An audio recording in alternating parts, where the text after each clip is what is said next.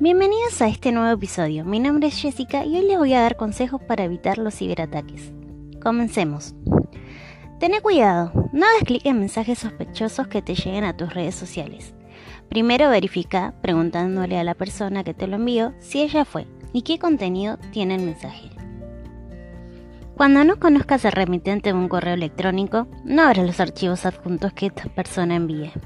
Confirma primero la información que te enviaron para así estar seguro y ahora sí descargar los archivos.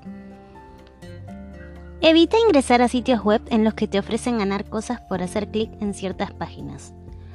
Ah, no te olvides también que descargar música, videos, pelis y series gratis de forma ilegal en Internet es muy arriesgado, ya que la mayoría de estos archivos contienen virus. Para, para, para. Acordate de no hacer clic en anuncios publicitarios que se vean falsos en páginas web o que lleguen a tu correo electrónico.